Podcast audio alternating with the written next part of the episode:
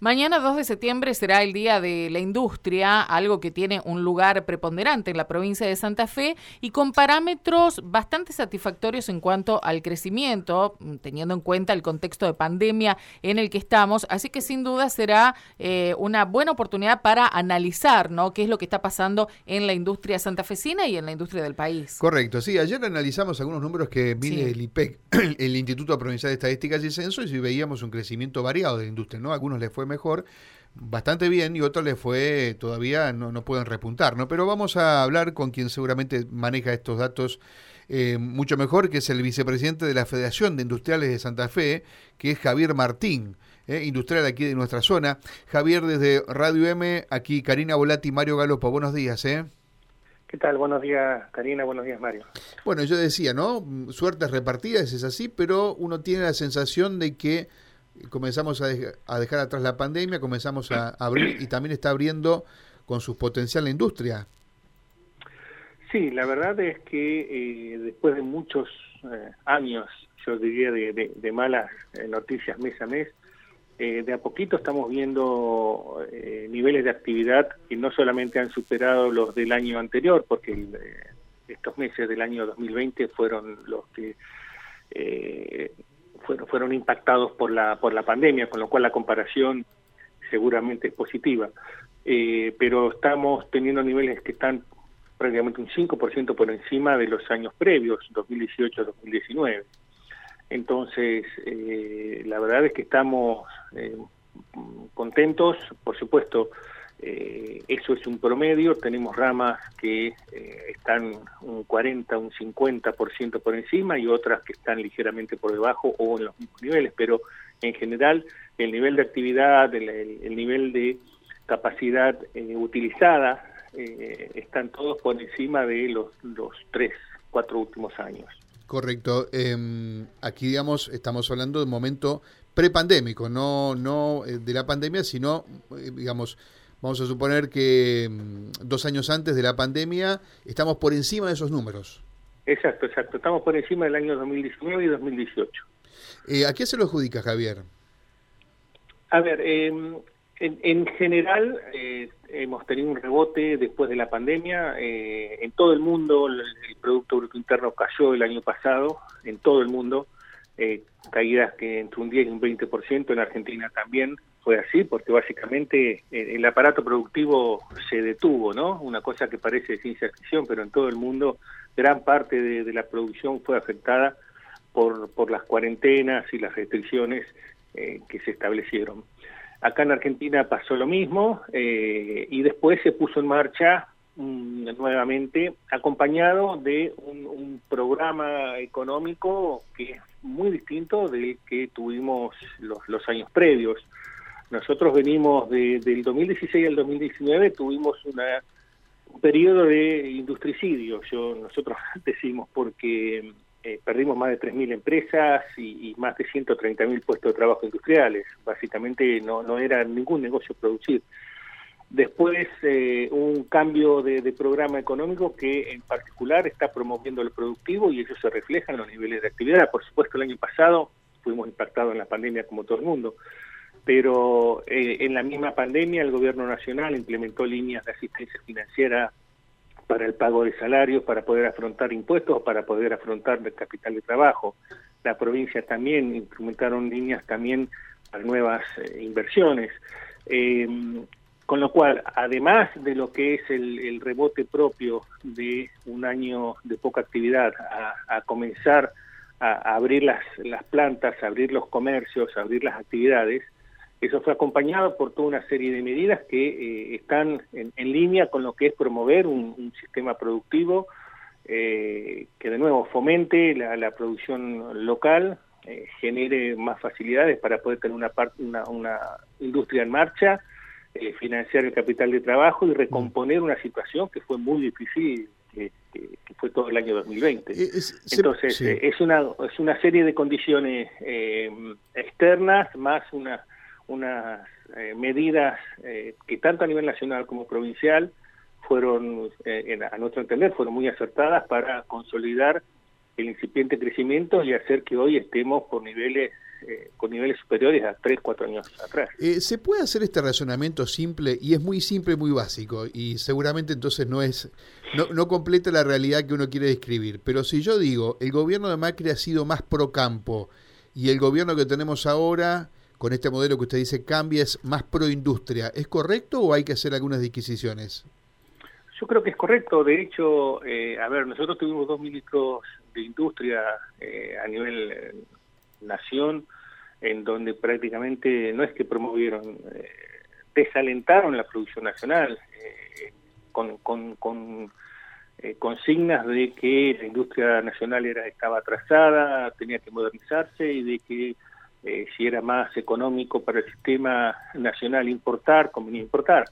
Bueno, eso dejó el tendal, 130 mil eh, puestos de trabajo, 130 mil familias que dejaron de tener sus su ingresos mensuales y eso repercutió en todo el aparato, no solamente en el industrial, repercutió en el consumo interno.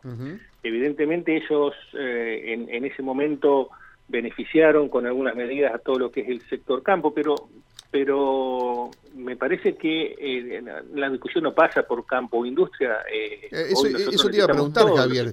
¿No habrá un modelo que sintetice, digamos, que pueda no, no, no, tener que elegir entre los, los lados de la grieta?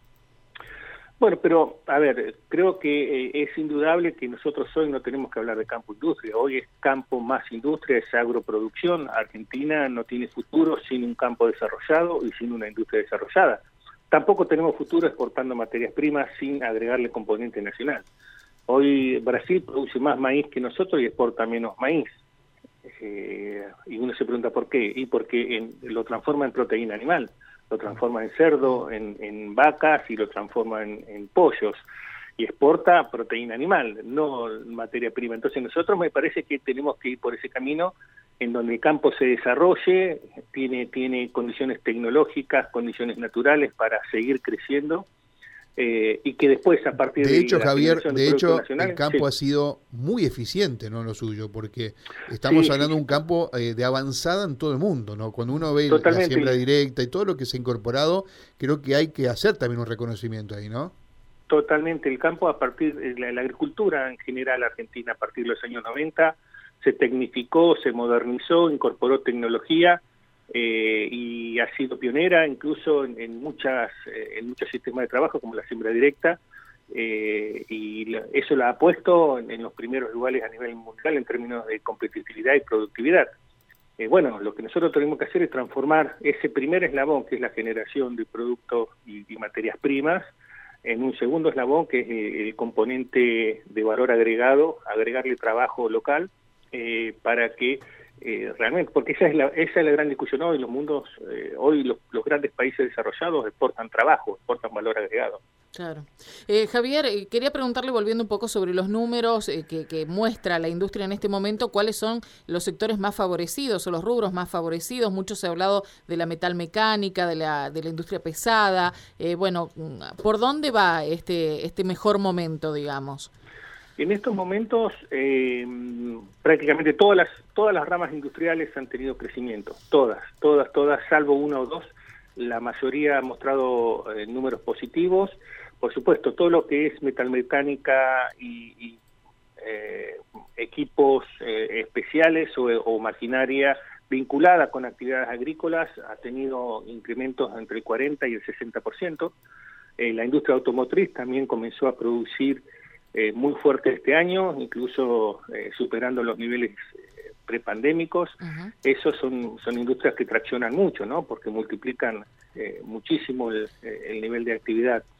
Pero después también el resto de las actividades, productos metálicos, cemento, alimentos, en menor proporción que los otros no, no han subido, pero estamos hablando de aumentos entre un 5 y un 15%. Eh, entonces, eh, hoy la mayor, eh, la mayor parte de las ramas industriales muestran eh, números positivos. Y creo que eso es importante porque, de nuevo, veníamos de muchos años en donde todos los meses teníamos que anunciar una nueva caída a nivel de actividad. Claro. ¿Qué, cantidad de trabajo genera la industria en general? Digo, hablando de, porcentajes, ¿no? De, eh, gente ocupada, ¿cuántos de ellos están dentro del área de las industrias? hoy aproximadamente un 30% del empleo nacional es empleo industrial eh, directo, pero después tenemos todo un, empleo indirecto. Por cada eh, persona empleada en una industria hay 2,5 en eh, empleos indirectos, por ejemplo, servicios prestados para las industrias, materias primas o servicios de comercialización. Entonces, además, creo que es muy importante remarcar el promedio eh, del salario industrial es el, más alto de todas las ramas. Eh, en general el empleo industrial es un empleo mejor pago, calificado, con cobertura social y en blanco. Entonces eh, es, es un empleo virtuoso desde el punto de vista del desarrollo que permite realmente generar condiciones sociales eh, que ayudan a incluir gente mm. en, que no solamente sea crecimiento económico, sino que, que, conlleve desarrollo social también. Y Javier, leí por estas horas de que ya en, el análisis más fino hay algún inconveniente en algunos sectores industriales por la, posibilidad de acceder al, dólar para la compra de bienes de capitales, así. ¿Cómo, cómo está este tema? Argentina hoy eh, no tiene la cantidad de dólares necesarios para todas las importaciones que se quieren hacer. Eh, el único camino para resolver esa situación, que no es nueva, esto es histórico, eso es, lo que comúnmente se denomina la restricción externa. Argentina ha venido cada 8 o 10 años teniendo crisis de, restricción externa y eso la ha llevado a, periodos de crecimiento, estancamiento y decrecimiento. Y hoy tenemos un periodo en donde necesitamos aumentar las exportaciones. Es cierto que hoy no tenemos los dólares, todos los dólares que necesitamos, entonces el gobierno central lo que ha hecho es un, un sistema de administración de los dólares para intentar asignarlos a, a, las necesidades más urgentes. Eh, primero está la pandemia y después, por supuesto, está lo que es capital, eh, insumos para la producción y, bueno, otros rubros van quedando atrás. Me quedé pensando en esa respuesta, ¿no? Pro campo, pro industria y si no habrá alguien de nuestros dirigentes que pueda sintetizar, digamos, y sacar lo mejor de cada sector. Si no es una necesidad de la política enfrentar el campo con la industria, eh, más que de los argentinos, ¿no? ¿Por, ¿Por, qué no pensar en algún modelo que pueda sintetizar y, sacar lo mejor de los sectores para, para, bueno, para salir adelante, ¿no? Porque si no, siempre estamos en esta dicotomía, ¿no? Asume uno y tiene un modelo eh, campo financiero, y asume otro y tiene un modelo más industrial. Entonces estamos siempre eh, de bandazo en bandazo, Javier. Sí, bueno, ese es el problema. Tenemos un movimiento pendular en Argentina y creo que es porque no terminamos de discutir qué modelo de país queremos. Si queremos un modelo de país que beneficia a 10 millones de personas y tengamos 40 eh, pobres, o queremos un país en donde tengamos más producción local, más agregado de valor local y que desarrollemos a los 45, 50 millones de argentinos. Eh, me parece que el único camino es el desarrollo de, de, valor y de trabajo nacional. Y nosotros lo tenemos claro, de hecho los actos por el Día de la Industria los hicimos en dos eh, plantas el día lunes en dos plantas de maquinaria agrícola y eso habla a las claras de, la inserción que tiene la industria con el agro y el agro con la industria. Nosotros lo tenemos muy bien claro. Bien, Javier, gracias por estos minutos, ¿eh? como siempre, muy muy interesante. Que tengan muy buen día. Gracias. Javier Martín, eh, en este caso es vicepresidente de la Federación Industrial de Santa Fe, de Santa Fe pero representa un poco a la voz de los industriales, una de ellas, en justamente las vísperas de mañana, el Día de la Industria Nacional.